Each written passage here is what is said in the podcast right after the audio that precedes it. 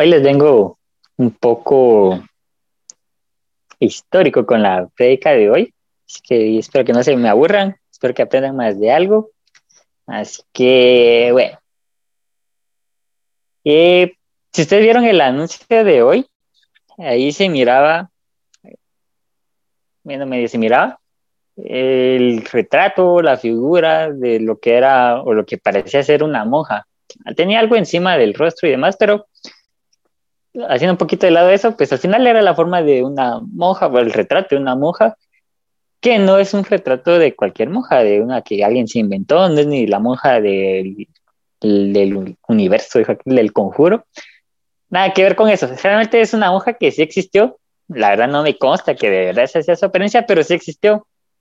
Ella era Juana Ramírez de Asbaje. Ella era una mexicana que nació a mediados del siglo XVII, en una época donde se manejaba mucho el patriarcado, las clases sociales eran bien, bien marcadas, había mucha discriminación, mucha diferencia, eran muy, muy clasistas. Y ella era hija de una persona muy importante de, hablando de los españoles. Sin embargo, su papá la dejó y dejó a su mamá sola, criándola a ella y a sus hermanas. Pero como sus abuelos eran importantes de una de las fincas del papá, se las dieron a la mamá para que él administrara y así ellas pudieran tener el sustento que necesitaran para, para vivir, pues. Su mamá logró sacar adelante esa finca por sí sola, siendo analfabeta, en un tiempo donde era el machismo lo que predominaba, y pues sin educación, sin nada, y la logró sacar adelante. Y posiblemente eso inspiró a, Juana a, hacer algo más. Ella desde los tres años seguía a su hermana a la escuela porque a ella le gustaba aprender. Era muy,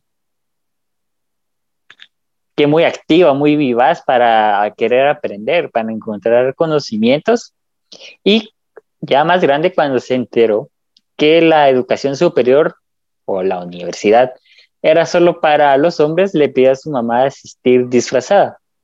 Obviamente su mamá le dijo que no, pero desde entonces, desde muy joven, siempre, siempre ella fue una persona así muy, muy curiosa, que le gustaba aprender, que era algo muy eh, extraño, si se quiere ver así, o quizá poco convencional, porque en ese tiempo, eh, como les decía, eh, ya la universidad era solo para los hombres, era una sociedad muy machista, así que una mujer regularmente solo iba a la educación inferior y, y ahí se quedaba. La mujer se dedicaba regularmente a la, a la casa, pues eran amas de casa, se encargaban de mantener el hogar, la familia y demás. Así que lo que ella demostraba era un comportamiento muy distinto en una época muy, muy, muy diferente, muy complicada. O sea, de alguna manera rompía el molde de lo que, de lo que era en ese entonces el estereotipo de, lo, de la mujer, ¿no? Solo la ama de casa y medio que tenía acceso a educación y demás.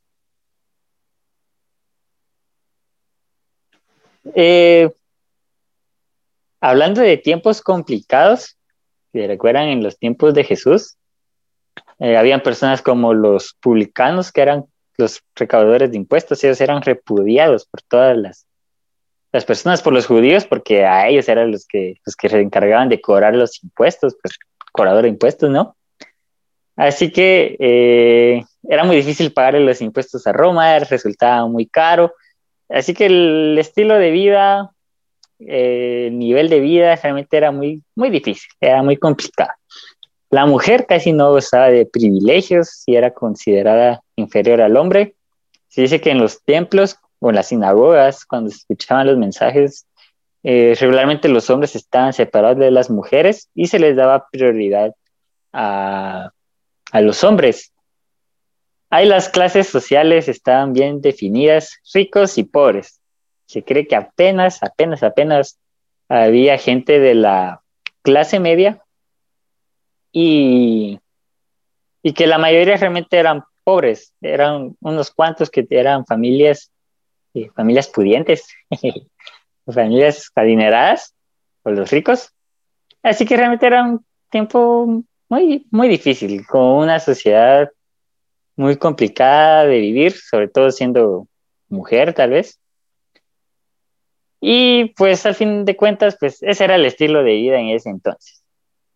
Al día de hoy, si miramos cómo está eh, la época o está nuestro presente, podríamos hablar de que sí, a la mujer ya se le ha dado más valor, ya se pone más a un lado del hombre, aunque ahora surgió lo del feminismo, y el pastor lo ha comentado también, que es el machismo, pero para las mujeres. Yo no tengo nada en contra de que la, la voz de la mujer sea levantada, de que se le dé una prioridad, que tenga los mismos derechos que los hombres, pero sí ya entra en conflicto cuando, cuando ya quieren degradar al hombre. O sea, yo creo en la igualdad de género, no ni en el machismo ni en el feminismo. Personas corruptas, autoridades que al único que les interesa es su propio pellejo, a las que no les importan los demás.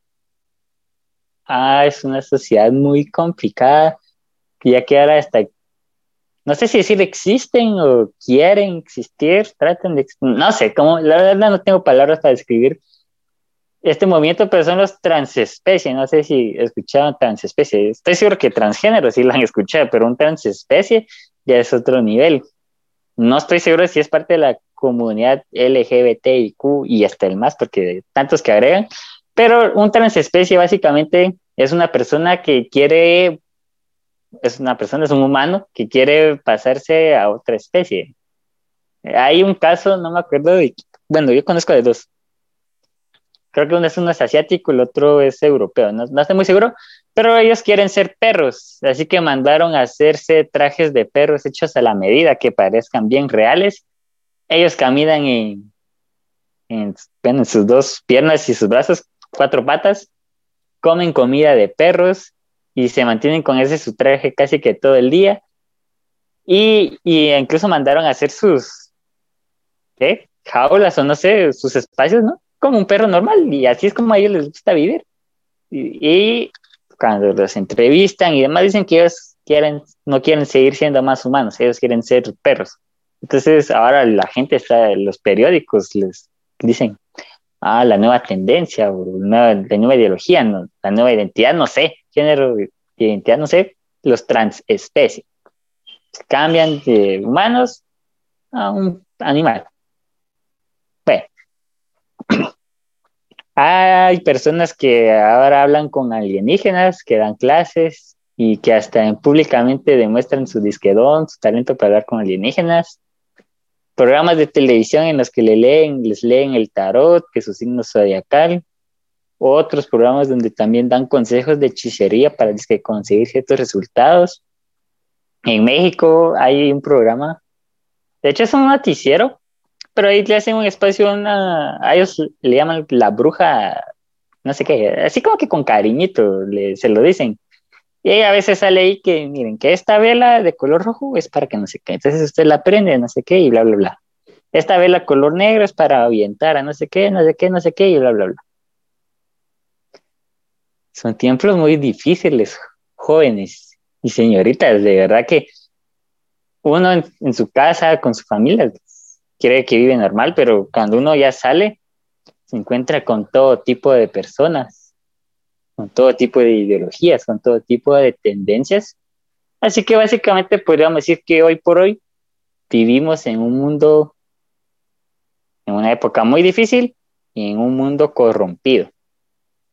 De verdad que si nosotros hoy estamos aquí, aunque ustedes dicen que crecían en una familia cristiana o no sé, no, no hay que subestimar el que estemos hoy acá porque es un milagro que no hayamos sido nosotros corrompidos también, o quizá en un momento lo fuimos de alguna forma, pero hoy estamos acá y estamos tratando de seguir un camino muy diferente al que la sociedad hoy por hoy nos quiere empujar a tomar o nos quiere empujar a aceptar.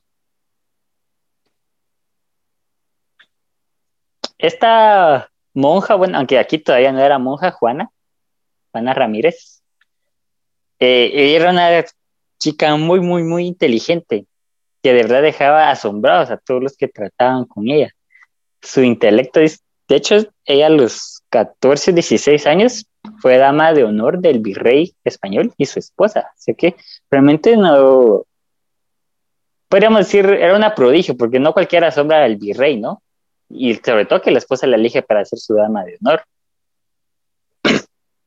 Fue convocada también a un panel con teólogos, juristas, que eran personas que estudiaban la ley, podemos decir los de derecho, matemáticos, y entre todos le trataron de plantear preguntas difíciles de responder para ver, para ver qué tanto sabía, o mejor dicho, a ver en cuál caía. Sin embargo, ella logró responder con acierto todas. Eh, mientras estaba con el virrey, su esposa, escribió varias obras y poemas que así como asombraban a la gente, también ofendían a otras por igual. Sobre todo, bueno, desde hace varios, pero como su, en su época era mucho el, había mucho lo del machismo, entonces ella escribió un poema que se llama Hombres necios que acusáis hombres necios que acusáis. Era el poema que a muchos alababan o la admiraban, mientras que otros, básicamente hombres, obviamente, pues repudiaban porque en ese poema ella reclama los derechos de la mujer, repudia los estándares sexistas y denuncian a los hombres de que ellos son los que corrompen a las mujeres y después andan diciendo que ellas son las inmorales, que ella es la que me provocó, que tal cosa y no sé qué.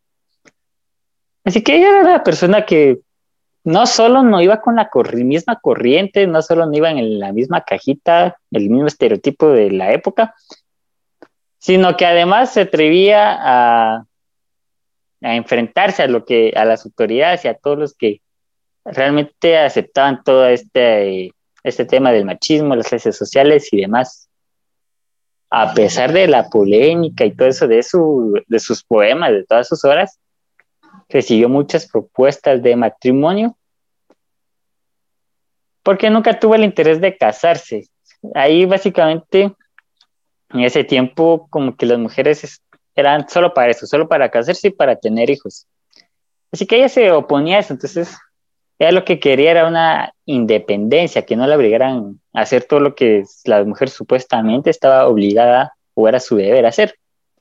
Así que para mantenerse esa independencia y no casarse, decidió que solo podía estar en un lugar que era la iglesia. Así que ahí, a los 20 años, fue cuando ingresó al convento Jerónimo de Santa Paula, donde tomó su nuevo nombre y por el cual ella es más conocida hoy en día, que es Sor Juana Inés de la Cruz. Es una monja, te lo repito, Sor Juana Inés de la Cruz. Ella por mucho tiempo fue considerada el gran tesoro de la iglesia por todo su conocimiento, por sus dramas, eh, no dramas, dramas de escenas que le hace a las personas, ¿no? sino dramas que ella escribía, era también dramaturga, incluso escribió unas comedias, poemas, escribió varios tratados en filosofía y matemáticas, además de música religiosa y poesía. También fue tesorera y archivista del convento y protegió el sustento de, sus hermanas y sus sobrinas de hombres que solo querían explotarlas. Así que al final te cuentas, eh, Sor Juana o Juana, no sé cómo la quieran llamar, eh, era un prodigio. Realmente todo lo que sabía, todo lo que conocía, eh, no era normal, no era convencional en una persona de su época, sobre todo considerando el hecho de que era una mujer. Así que ella realmente no, no tenía gran forma de cómo aprender, así que por eso era más deslumbrante el hecho de todo lo que ella sabía. Eh, se cree que todos sus conocimientos eran de la, se extraía de la biblioteca de, de la iglesia, por eso tanto interés de ella de estar ahí, que es el único lugar donde podía, donde se le permitía eh, aprender más.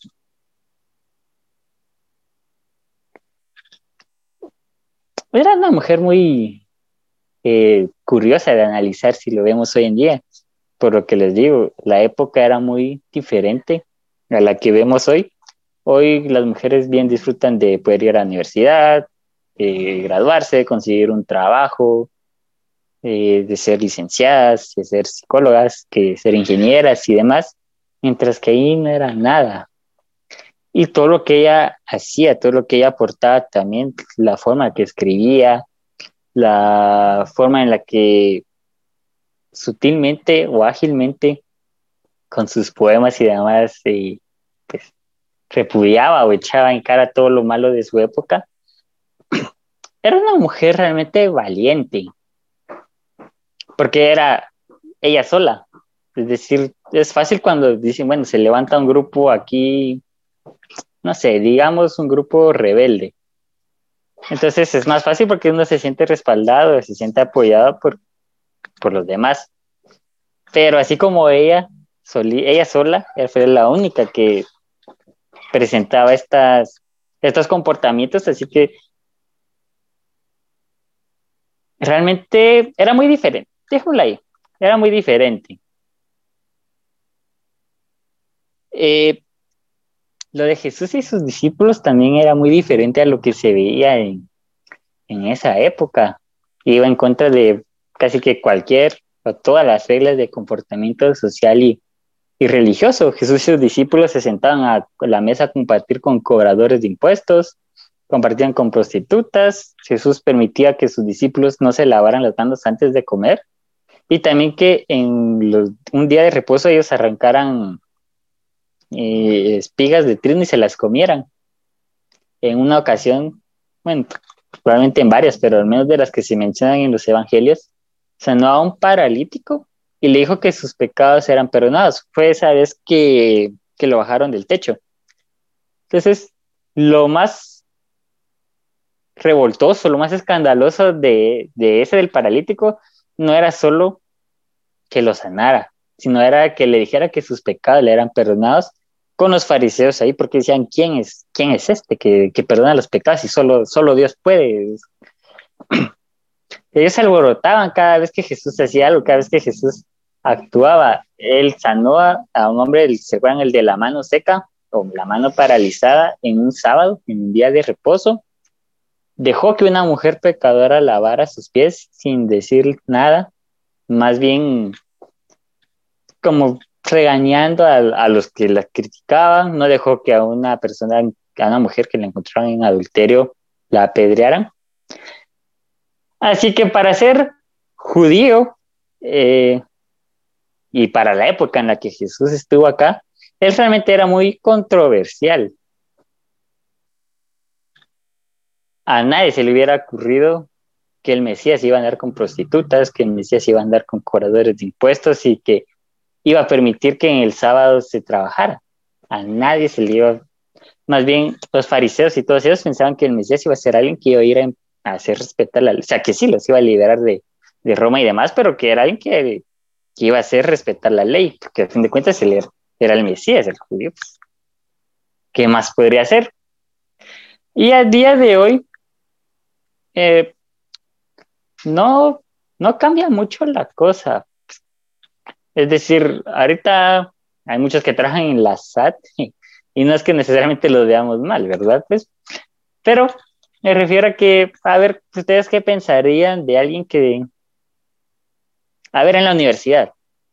Menos en la San Carlos yo he visto bastante, o medio que he visto y sé de lo que escucho, de cuando hacían las fiestas de, de bienvenida, creo yo, bueno, ahí había fiesta casi que a cualquier, cualquier momento, pero era cuando llevaban ciertos artistas que el, chupe, que se ponían a fumar, que tantas cosas que se que se hacían en ese momento. Entonces, ¿ustedes qué habrían pensado si, por ejemplo, no hubieran visto a mí? A mí que me conocen de la iglesia y demás, ¿Qué pensarían si ustedes si me ven compartiendo con las personas que se están echando ahí sus tragos, con los que están en las mesas alrededor porque tal vez ya no aguantan? Y yo me estoy ahí riendo con ellos, estamos compartiendo, estamos comiendo, estamos cenando. ¿Qué pensarían ustedes? ¿Qué pensarían si, no sé, si en algún momento me ven a mí o alguien más, igual siempre de la iglesia, ¿no? En un restaurante o en algún café, no sé, compartiendo con un homosexual, hombre o mujer, pero, pero homosexual. ¿Qué pensarían ustedes de mí? ¿Será que Ethan también está tirando por ese lado? ¿Será que el otro le quiere caer? Quiera que no, pues, son situaciones controversiales, aunque por decirlo así, no necesariamente deberían de ser controversiales.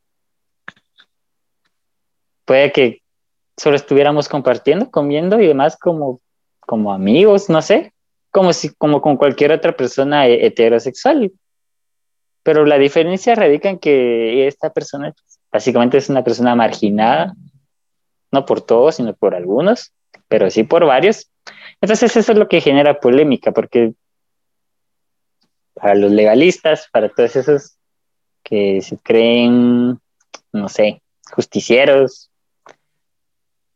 ¿cómo podría acercar yo siendo siendo cristiano a un homosexual o con los que están ahí chupando en las fiestas de la U o los que se iban a jugar billar y se iban a otros lados porque dicen, ah, es que la luz no tiene nada que ver con la oscuridad, porque nosotros ya no somos del mundo.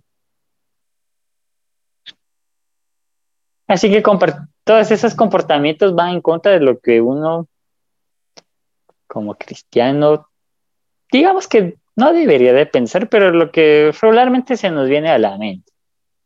A ver, ¿qué pensarían ustedes si cuando, si el día de mañana ah, estamos ahí en nuestro servicio normal, son las 10 y algo, y en eso entra una persona travesti a la iglesia?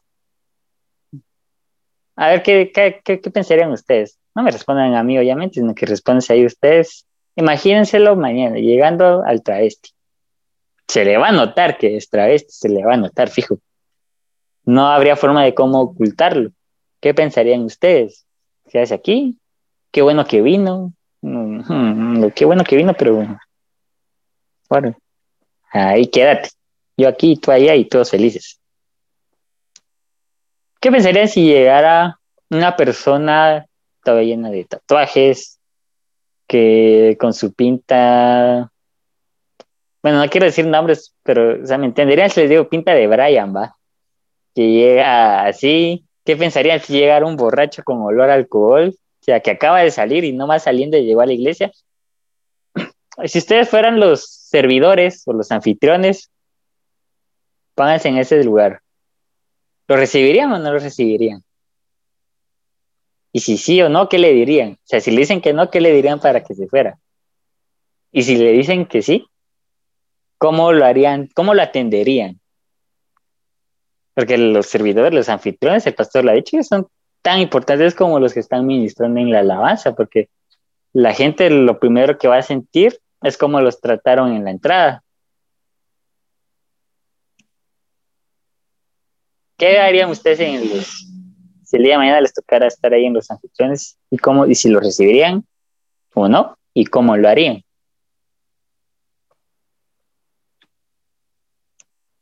¿Saben lo curioso de todo esto? Es que a la verdad es que sí es complicado. Complicado tratar con, con personas, digamos, controversiales. Por poner un nombre o un concepto, ¿no? Un adjetivo. Eh, yo cuando estuve haciendo mis prácticas, ya las prácticas para de, bachillerato, las últimas, las de último año, yo las hice acá en el hospital de San Felipe.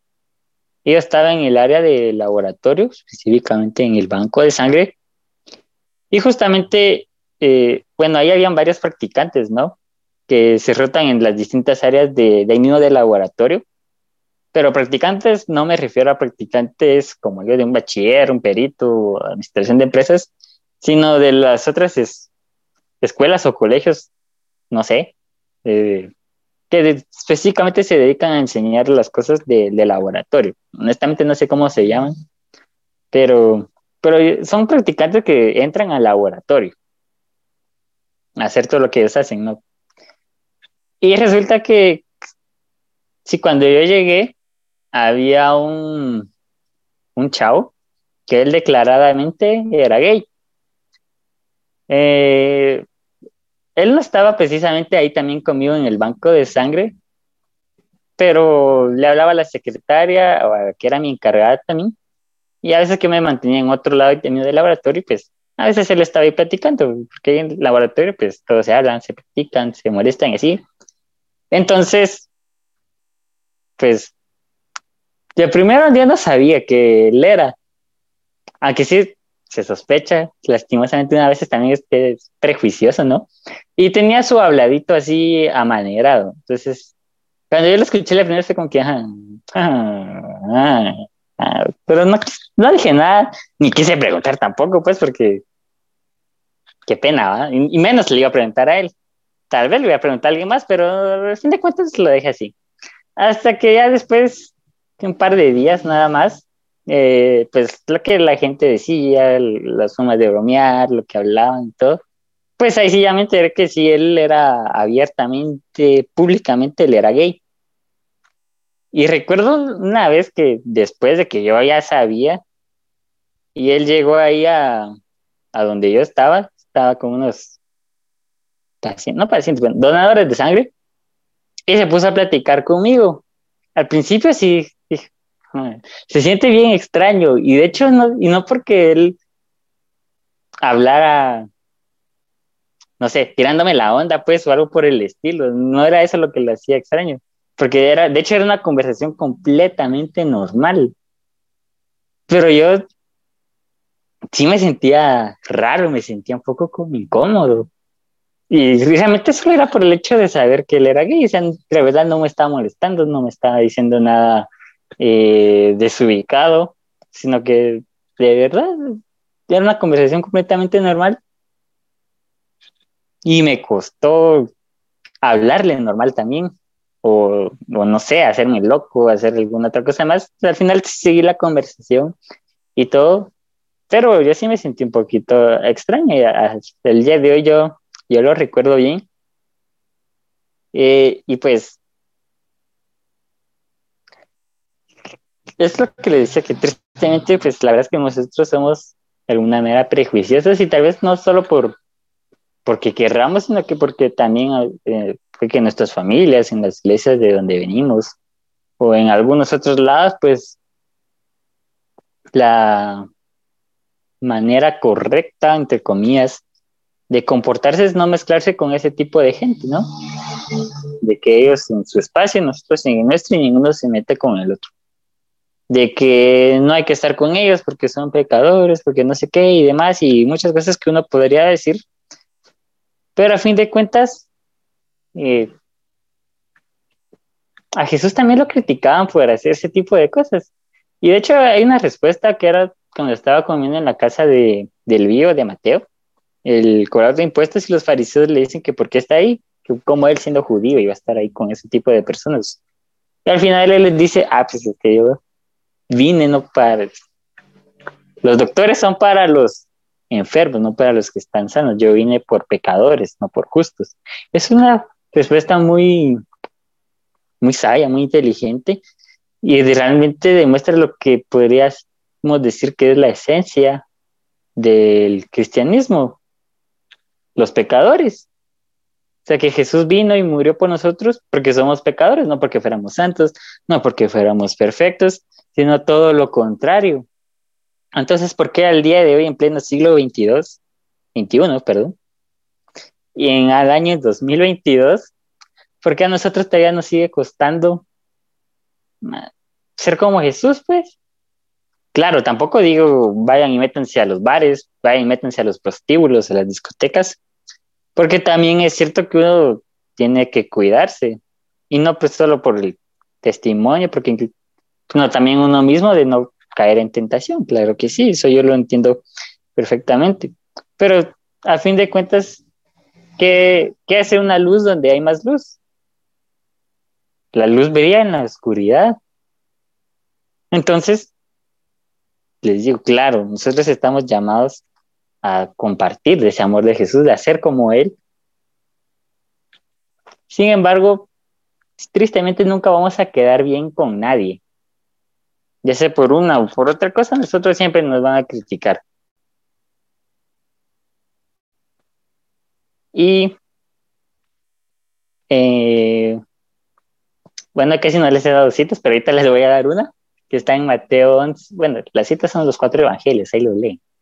Eh, esto está específicamente en Mateo 11, de los versículos 18 y 19. Es la versión Dios al hoy. Dice, porque vino Juan sin comer ni beber vino como los demás, y la gente dice que tiene un demonio. Vino el Hijo del Hombre que come y bebe y dicen, miren, es un comilón, glotón, no tiene llenadera. Es un borracho y amigo de los cobradores de impuestos y de los pecadores. Pero la sabiduría divina se comprueba por la vida de los que la siguen. Aquí vemos un claro ejemplo de que Juan no comía ni bebía vino, tenía un demonio. Jesús comía y bebía vino, es un borracho, amigo de los cobradores de impuestos y de los pecadores. Como dirían los memes, de todas formas te van a criticar por todo, entonces hacelo igual, hacelo igual. Se cuenta la historia de la princesa Isabel de Inglaterra, cuando fue coronada como reina esta es la historia de un gato, desde el punto de vista de un gato. Habían personas distinguidas en tan gran suceso, en un evento, y este gato, pues, en una ceremonia tan brillante, tan solemne, tan majestuosa como era la coronación de la princesa Isabel, a fin de estaba ya aburrido. Solo miraba a todos los lados, miraba a muchas personas y demás.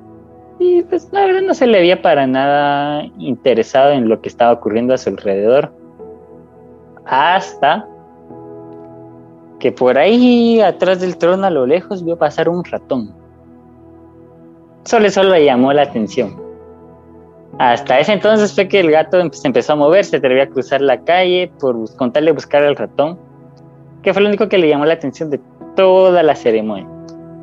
Cuando más tarde el ratón, el ratón, el gato, andaba presumiendo dónde había estado, le preguntaron qué era lo que había estado en la coronación viste a la reina, viste a... Bueno, la verdad no sé quiénes estaban vivos en esa época, tal vez los Beatles o no, no sé. Pero bueno, ¿a quiénes personas importantes viste? ¿Qué, qué, qué, hubo de bueno? ¿no? ¿Qué, hacía algún chico? ¿Qué hubo de bueno? Era lo que el gato, lo único que respondía era un ratón. Pero ¿y qué más viste? Eh, ¿Qué más viste aparte del ratón? Es un ratón. Solo, solo el ratón. Al final fue su pobre mentalidad de gato la que hizo que no fuera capaz de percibir el lugar en donde es que estaba. Estaba en la coronación de la, de la princesa Isabel, que iba a ser la reina. Habían personas muy importantes, toda la ceremonia, la majestuosidad, ¿no? El lugar donde estaba no era cualquier lugar, no era cualquier ceremonia.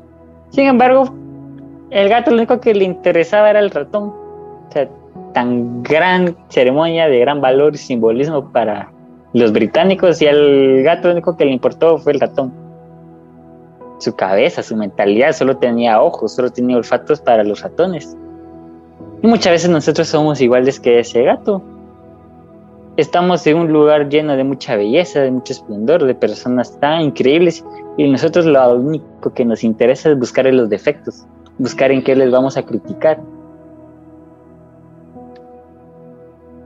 En 1690, el obispo de Puebla, si no esté mal, publicó una crítica a, la monja, a Sor Juana, en la que le decía que mejor se dedicara a la oración antes que al debate, antes que al conocimiento, que lo de ella era una vida eclesiástica, una vida de iglesia.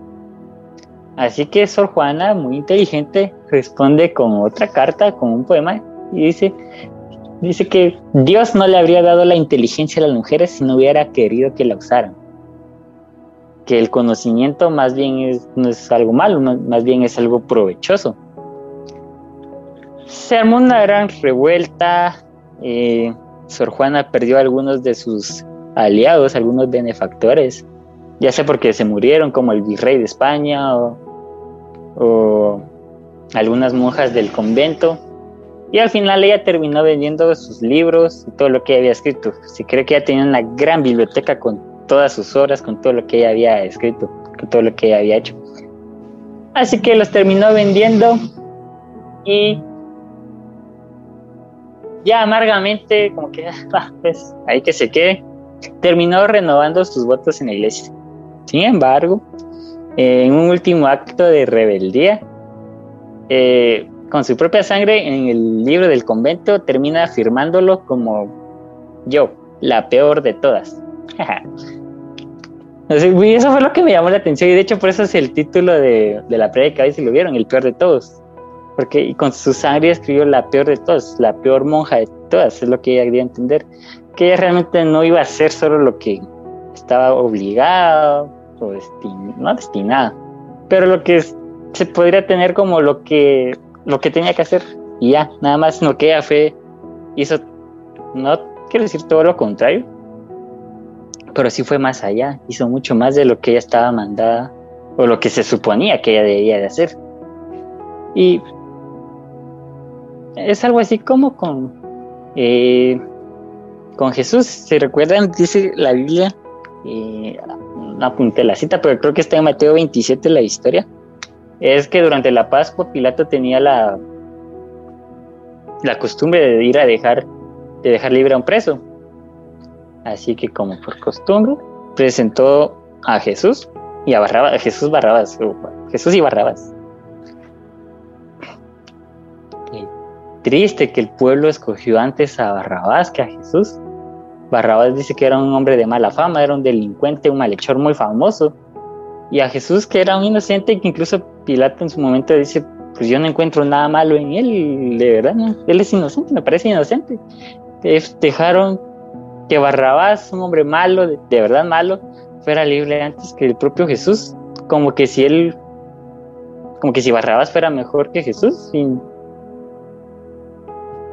a Jesús lo consideraban, no sé, como que si fuera el peor judío de todos. Dejaron libre a un preso y alguien de mala fama antes que a él, según ellos, porque en el cumplimiento de la ley Jesús tenía que pagar. Jesús no cabía en, esa cajita, en ese estereotipo que ellos habían hecho de su Mesías, de alguien que tal vez los iba a liberar de Roma, que iba a llegar eh, con un gran ejército, no sé. No sé qué era tanto ellos pensaban de quién iba a ser Jesús, y al final lo terminaron crucificando, lo terminaron condenando, porque en vez de dar, en vez de dar juicio y condenación, terminó dando amor y perdón a los discípulos murieron por seguir el ejemplo de Jesús, por compartir su, su mensaje.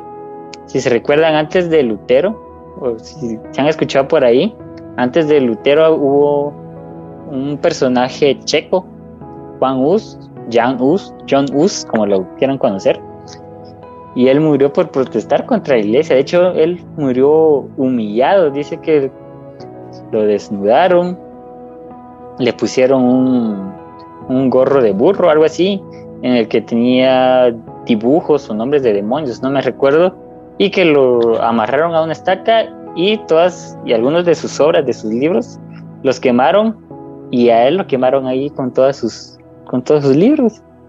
Y uno piensa, pero ¿qué hicieron ellos para para merecer eso? Pues,